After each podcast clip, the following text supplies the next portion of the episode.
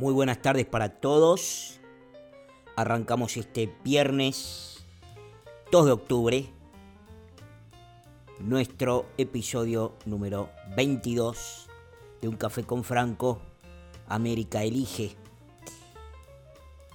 el día más temido para muchos y más buscado y esperado para otros, finalmente ha llegado el presidente de los Estados Unidos, Donald J. Trump, el 45 presidente de los Estados Unidos de América, finalmente ha dado positivo del famoso SARS-CoV, SARS-CoV-2, también conocido como COVID-19, coronavirus, Chinese virus, China virus, etcétera, etcétera. Habitualmente en sus conferencias de prensa, así como también en muchos rallies, el presidente de los Estados Unidos usualmente macaneaba sobre que el coronavirus, que probablemente haya sido el nombre, o sea, el nombre más conocido, más popularizado y probablemente el más equívoco, porque ya ahora que todos somos una suerte de especialistas en la materia, sabemos que hay muchos coronavirus y que el coronavirus existe hace mucho, mucho tiempo. Vamos a analizar dos o tres cosas importantes. Las reacciones insólitas, vamos a adelantarles. Me importa mucho adelantarles incluso algunos de los análisis que seguramente estaremos escuchando en esta tarde, en esta noche y seguramente también durante todo el fin de semana. Pero básicamente lo que me interesa analizar en primer lugar lo siguiente. Franklin Delano Roosevelt fue el único presidente de los Estados Unidos que gobernó cuatro veces, o mejor dicho, que ganó cuatro elecciones para ser presidente. Franklin Delano Roosevelt, creador del famoso New Deal, aquel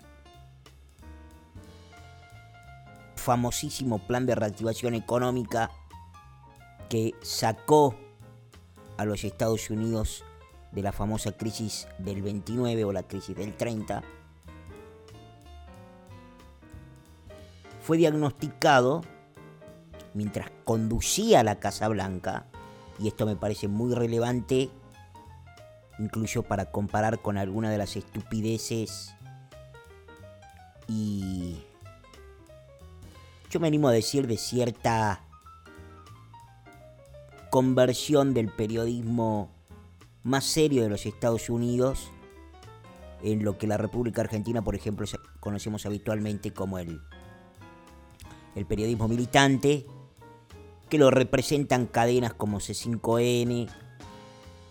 o también por supuesto pasquines, si ustedes quieren más marginales, pero que han cobrado desgraciadamente por esa minoría intensa que apoyan el oficialismo actual en la República Argentina, como los sitios destinados a la fabricación de mentiras y de persecución y de burla infundada, como el destape que conduce Navarro, entre otros. Que son las cosas que, por ejemplo, hoy publicó el Washington Post, que es cada día más parecido al destape, o el New York Times, que es cada día más parecido a Crónica, o lo que se escuchó, lo que se repite habitualmente en CNN incluso con algunos periodistas un tanto, digamos así, reputados y que tienen una reputación no ganada en su desempeño necesariamente como periodistas, sino más bien adquirida en base a cualidades externas a su labor al frente del micrófono, de la cámara o de la computadora para escribir. Y lo que vemos a propósito de eso es, por ejemplo, que el New York Times directamente ya sugirió que el presidente debería retirarse de la boleta porque ha dado positivo. Franklin Delano Roosevelt, el único presidente que gobernó cuatro términos, el último en realidad no lo terminó, tenía poliomielitis, una enfermedad que le ocasionó la muerte, incapacitante, invalidante, llámenla como ustedes quieren, como ustedes quieran, progresiva, que además en los años 30, 40, 50, incluso hasta los años 60, tenía una situación ciertamente bien distinta en términos de tratamiento de lo que tuvo décadas posteriores. Hoy poliomielitis ha sido prácticamente erradicada. Pero la poliomielitis a Franklin Delano Roosevelt llegó a impedirle pararse. Pero bastante antes de eso le costaba enormemente, por ejemplo, al presidente de los Estados Unidos ponerse de pie. Sin embargo, el presidente de los Estados Unidos insistía en ponerse de pie delante de todo el público e incluso en sus últimos años ya delante de la cámara. Y mostraba el esfuerzo que le generaba ponerse de pie porque lo que Franklin Delano Roosevelt pensó como una forma eficiente de mostrar su liderazgo y su fortaleza no era precisamente esconder la enfermedad que lo aquejaba y que ciertamente además lo estaba matando, sino que además lo que él pensaba es que tenía que mostrar esa dificultad y mostrar cómo se sobreponía, pero mostrar cómo se sobreponía no solo para que se perciba que no estaba incapacitado para el cargo, que si ustedes quieren es lo más superficial, sino para transmitir su fortaleza. Lo que el presidente Franklin Delano Roosevelt quería transmitir era su fuerza de voluntad, su fortaleza de espíritu y su convicción de enfrentar a la enfermedad que, repito, lo estaba matando y sobreponerse a ella con todas sus, con todas sus fuerzas. La primera y tal vez la pregunta más importante que surge después de que anoche a última hora de la República Argentina y también de la ciudad de Washington DC, toda, toda la del horario del este, que todo el mundo se ha hecho y que todo el mundo todavía se hace, si uno juzga por el pánico del Partido Demócrata y de los principales líderes demócratas, con excepción de un tuit muy correcto de parte de la campaña de Biden, que tuitea obviamente por Biden, porque Biden ciertamente no debe saber ni loguearse en Twitter, pero la campaña de Biden ha tuiteado en nombre del candidato a presidente por el Partido Demócrata un tuit muy respetuoso en el cual dice Jill and o sea, mi mujer y yo, le deseamos una pronta recuperación al presidente de los Estados Unidos, al presidente Trump y a la primera dama.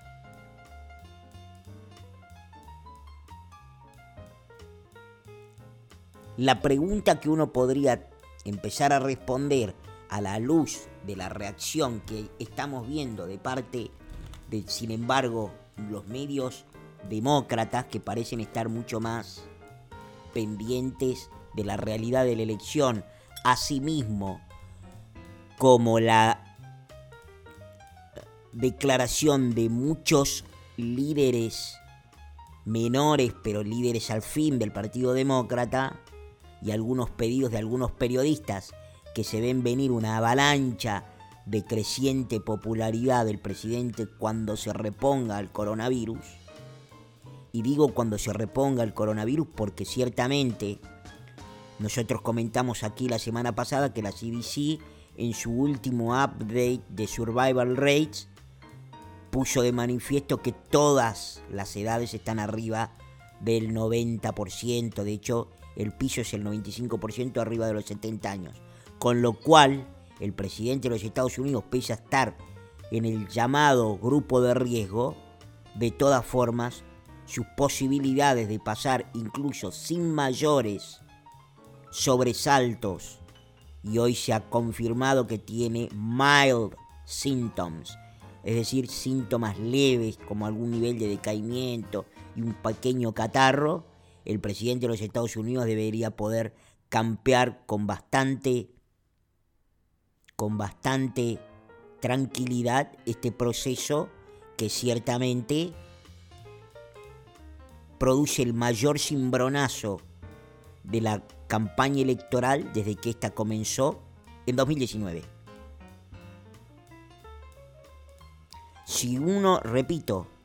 mira el pedido que están haciendo periodistas militantes, toda MSNBC, todo CNN, Don Lemon, Anderson Cooper, Jake Tapper, pidiéndole la renuncia al presidente, es porque todos están previendo exactamente lo mismo, bueno, también están las declaraciones de Nancy Pelosi, que dijo, rezamos por el presidente, pero un poquito le echaron la culpa. Chris Wallace, Chris Wallace, el moderador, mejor dicho, el falso moderador que tuvo el primer debate presidencial en donde éste tomó partido abiertamente por Biden y de hecho fue un duro contendiente mucho más duro contendiente para el presidente Trump que el propio Biden, que simplemente además parecía un fan de Trump por momentos porque le parecía muy gracioso las intervenciones del presidente. Al principio uno podía pensar que eran risas socarronas. La verdad es que lo que se veía era que efectivamente la gracia, el humor, la ironía del presidente Trump incluso generaban mucha hilaridad de parte del candidato del Partido Demócrata. Chris Wallace hoy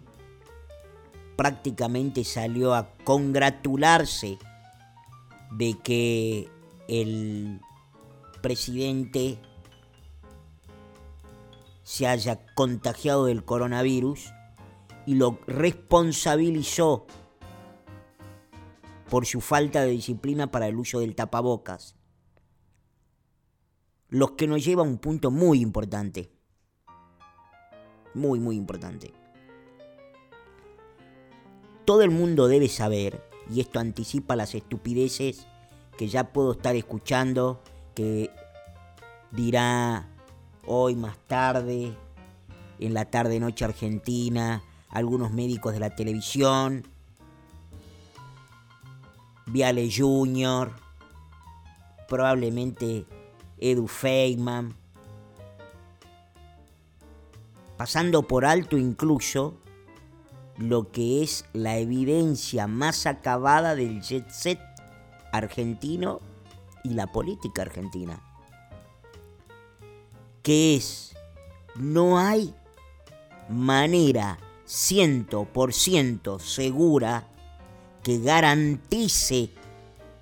no contagiarse digo una cosa más. La República Argentina es la prueba testigo probablemente más demoledora que no hay una sola forma de poder garantizar que el ciento, el, por el 100%, digamos así, de posibilidad, o en este caso sería de imposibilidad, que alguien se contagie. No hay manera. No hay manera.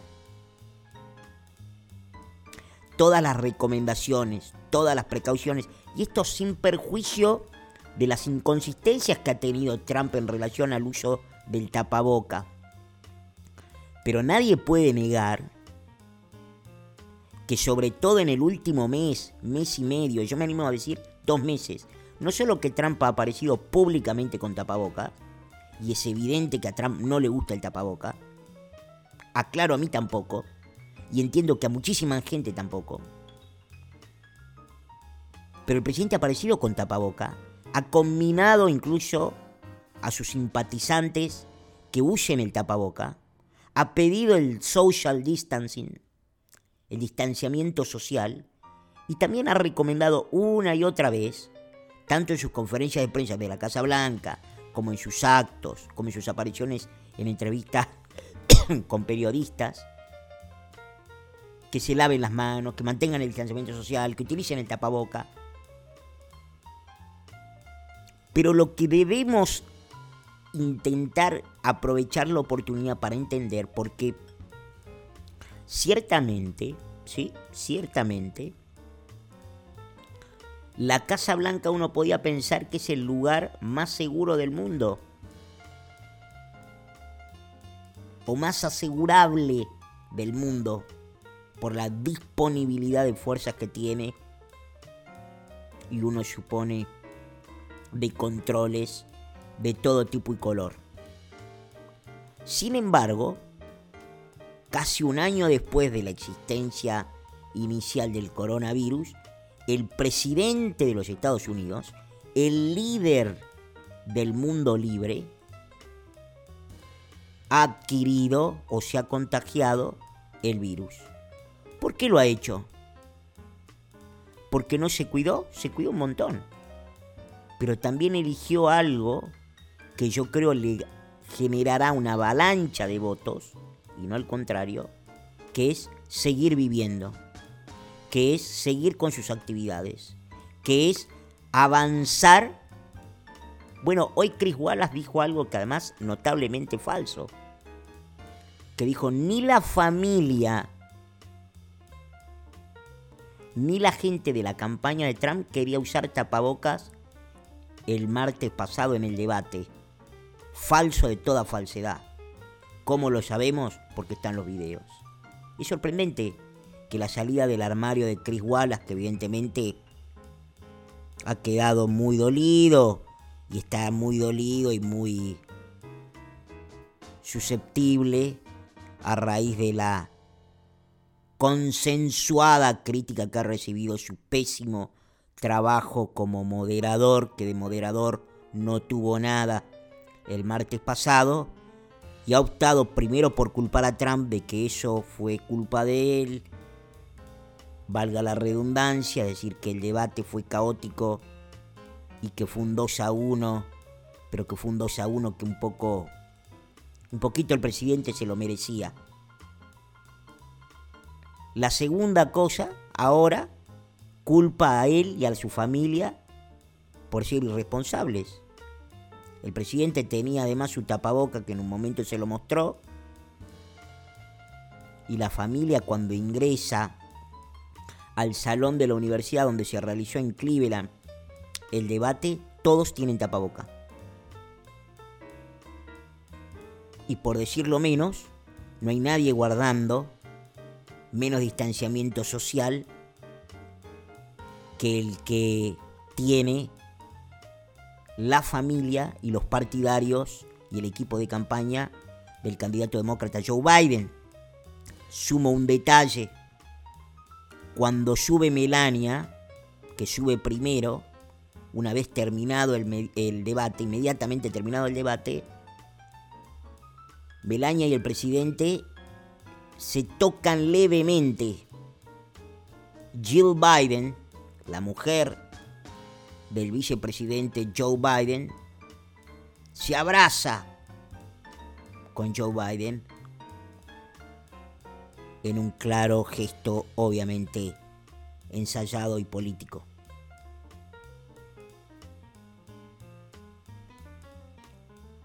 La reacción del Partido Demócrata parece indicar mi principal tesis alrededor de qué cabe esperar de la enfermedad. Primero se ha dicho hasta el hartazgo, y ya lo dicen hasta el hartazgo, humanizará al presidente. Sin ninguna duda, lo muestra hombre. Y número dos,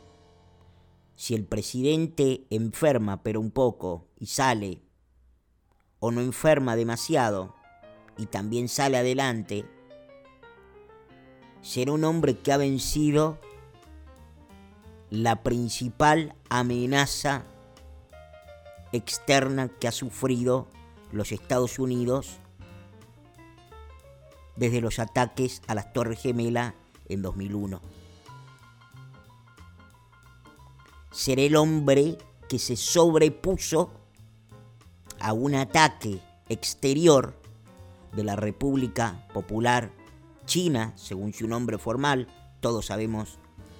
y la llamamos como de verdad es la dictadura comunista china, a quien el presidente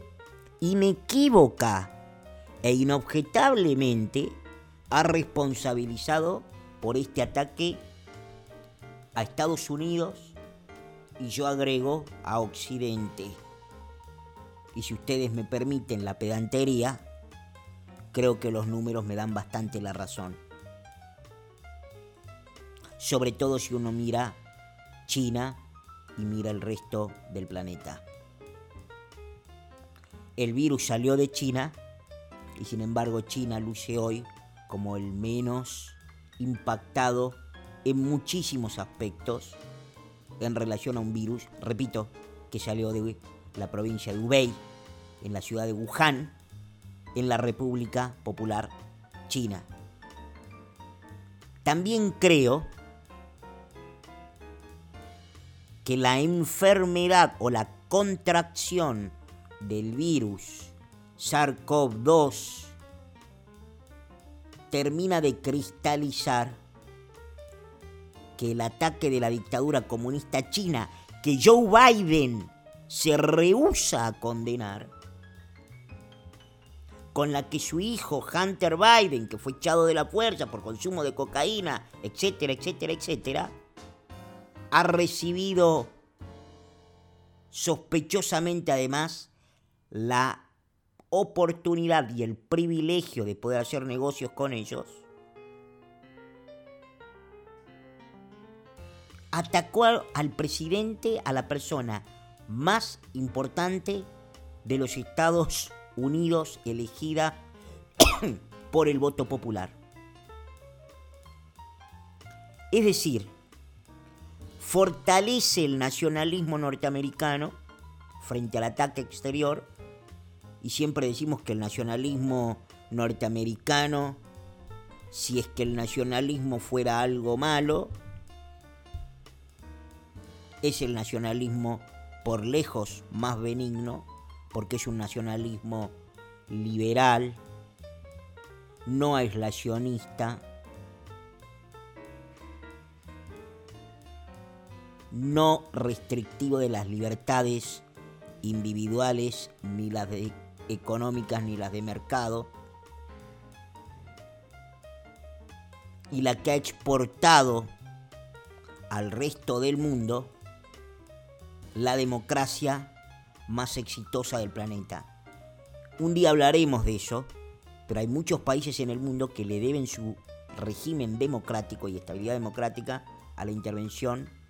de la principal potencia militar del mundo, que es los Estados Unidos de América. Si yo miro la bolsa, si miro Wall Street, lo que tengo que pensar es que la bolsa, independientemente de la versión patológica que tienen sitios como Business Insider, propiedad del enemigo privado y público número uno del presidente de los Estados Unidos,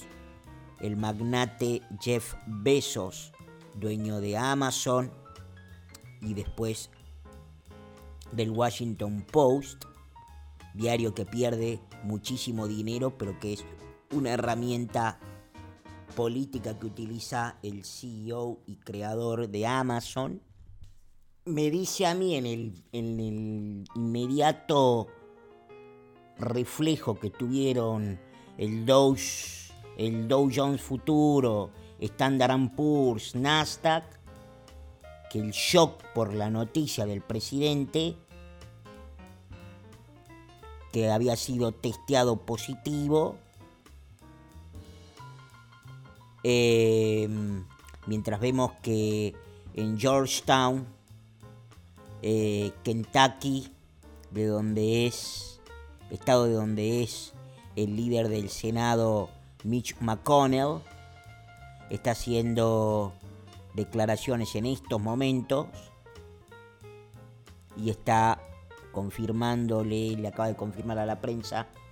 que hoy por la mañana habló con el presidente y que el presidente se encontraba de buen ánimo y de buen humor.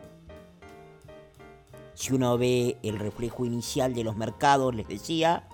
lo que tiene que entender es que la potencial salida del presidente Trump o su inestabilidad en el cargo genera temor, miedo, desesperación. Ustedes escucharon, ¿no? Entre las cosas más burdas que se dijeron los otros días en el debate. Una de ellas es que el presidente, el candidato a presidente por el Partido Demócrata, Joe Biden, dijo lisa y llanamente que él va a eliminar el recorte de impuestos llevado adelante por el presidente Trump, que es el recorte de impuestos y la eliminación de regulaciones más importante que se haya hecho de Reagan a esta parte, por decirlo menos, y que ha tenido un resultado exitosísimo en la economía de los Estados Unidos y en los primeros tres años y medios, hasta que la economía norteamericana fue atacada por China, como resultado de esa política económica. Entre otras estupideces que se mencionaran también en el debate que nos quedaron, si ustedes me permiten, colgadas de ayer, no podemos dejar de remarcar, no puedo dejar de remarcar la que señala el candidato Joe Biden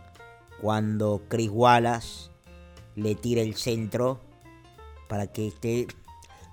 responda al discursito que han venido diciendo los demócratas y Black Lives Matter al preguntársele si consideraba que había diferencia en la aplicación de justicia dependiendo del color y la raza de quien está siendo juzgado o sometido precisamente a esa situación judicial.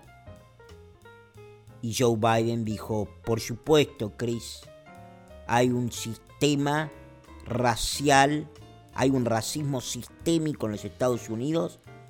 que además se ve en la aplicación de la justicia. Una locura Claramente no hay evidencia de eso, más bien lo contrario. Y además no está en la Constitución. Desde hace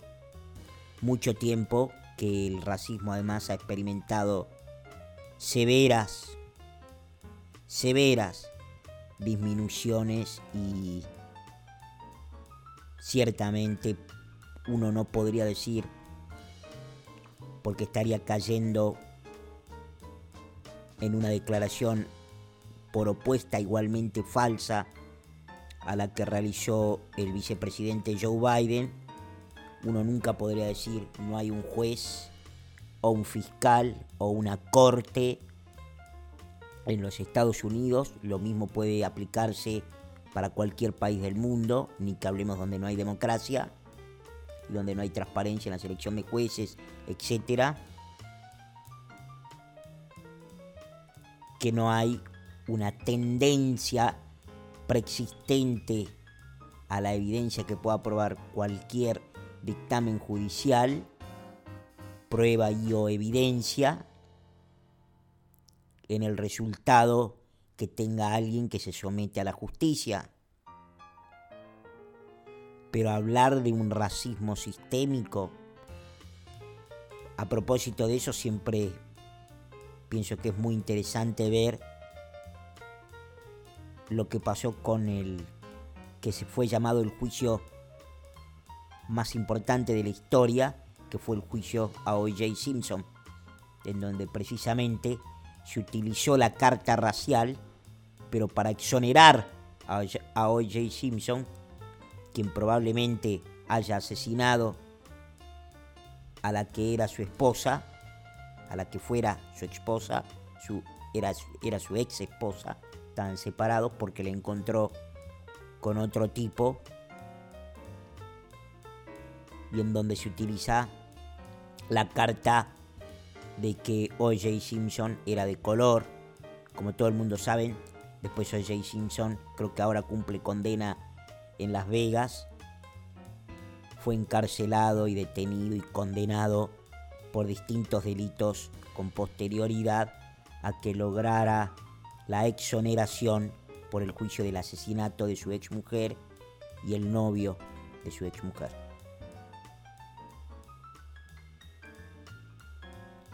Si yo veo la recuperación que ha tenido en el final la bolsa Dow Jones, lo que también tengo que entender es que de la misma manera en la cual la bolsa había caído casi hasta 400 puntos y se recuperó solamente cayendo 134, con los índices, digamos así, todavía en niveles históricos, sobre todo el de Nasdaq y el de Standard Poor's, uno tiene que pensar que hubo pánico inicial, temor por la situación del presidente, y cuando esta mañana, entre otros, por ejemplo, Mark Meadows, su Marquitos Peña o su Santi Cafiero habló al frente de la Casa Blanca, trajo mucha tranquilidad a los mercados, el presidente está bien, y si ustedes me preguntan a mí, creo que está en las mejores condiciones para atravesar la enfermedad y poder, por supuesto, avanzar hacia una situación de fortaleza después del coronavirus. Mark Meadows decía hoy a la mañana en las afueras de la Casa Blanca, cerca de la Casa Blanca en la ciudad de Washington, D.C. Uh, good morning. Obviously, we had a uh, great jobs report uh, this morning. Unemployment down below 8%, and uh, the economy continues to be robust in its V-shaped recovery, and unfortunately, uh, that's not what everybody's focused on this morning. Uh, as all of you know, the the president and the first lady tested positive for COVID-19. Uh, they remain in good spirits. the president does have mild symptoms, and as as we look to try to make sure that not only his health and safety and welfare is good, we continue to look at that for all of the American people. Uh, he, uh, he continues to be not only in good spirits, but very energetic. Uh, we've we've uh, talked a, a, number of times this morning. I got the uh, five or six things that he had tasked me to do, like I do every single morning. And uh, he, he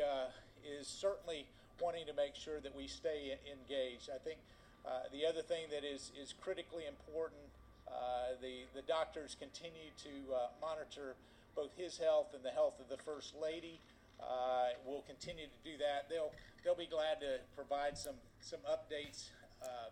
later today as, as we look at this. But I think the, the,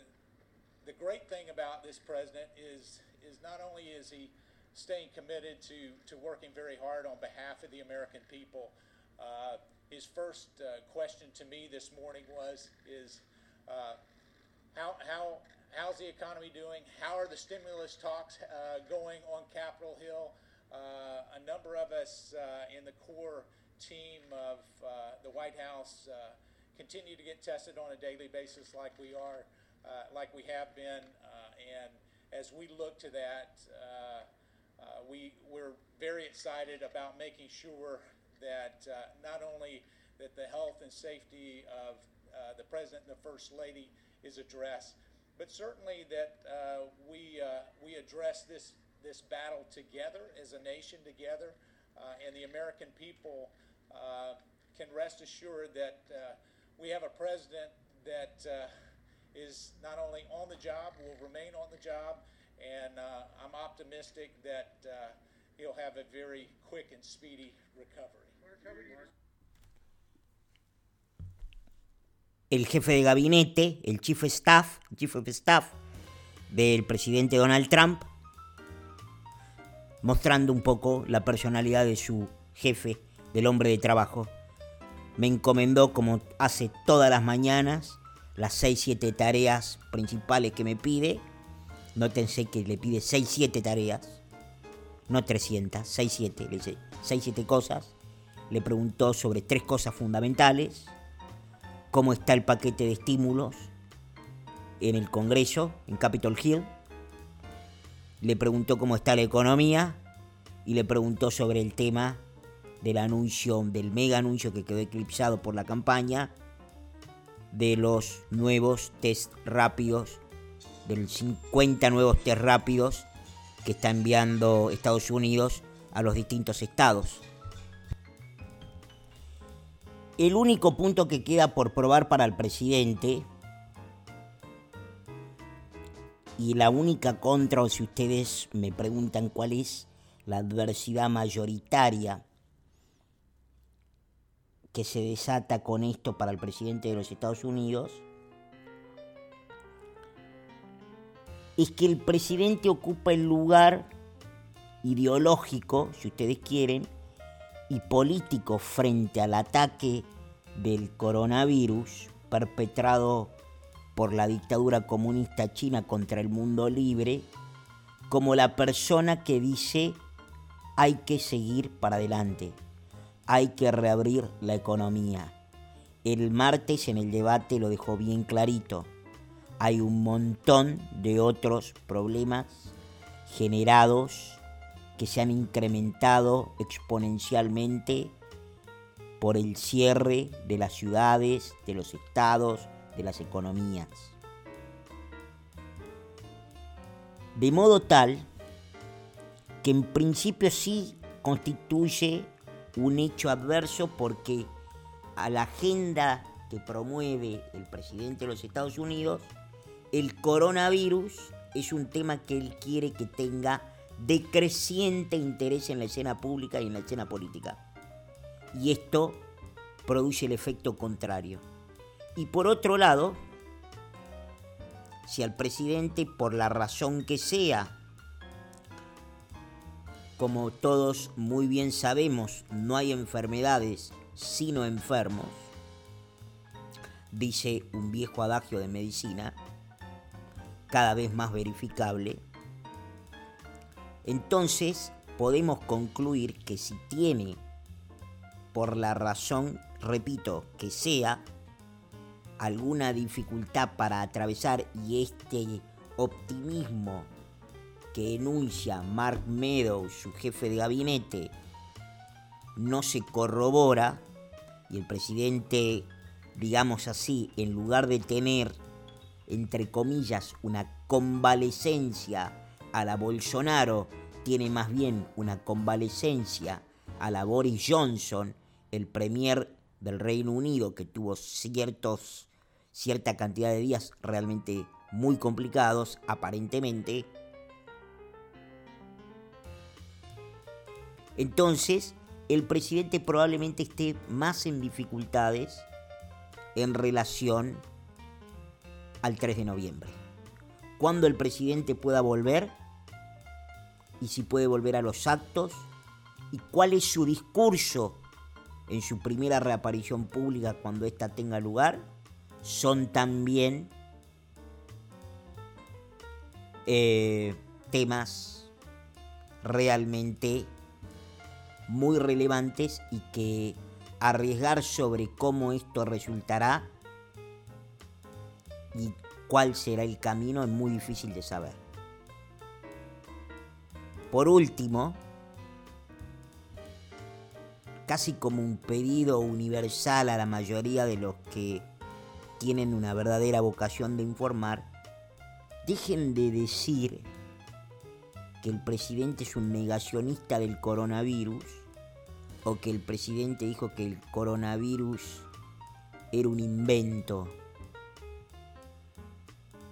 No hay un solo fact check que no haya refutado esa estupidez que por ejemplo y esa mentira que por ejemplo repite una y otra vez el conductor casi mononeuronal que conduce la última hora de la noche de la cadena CNN, Don Lemon,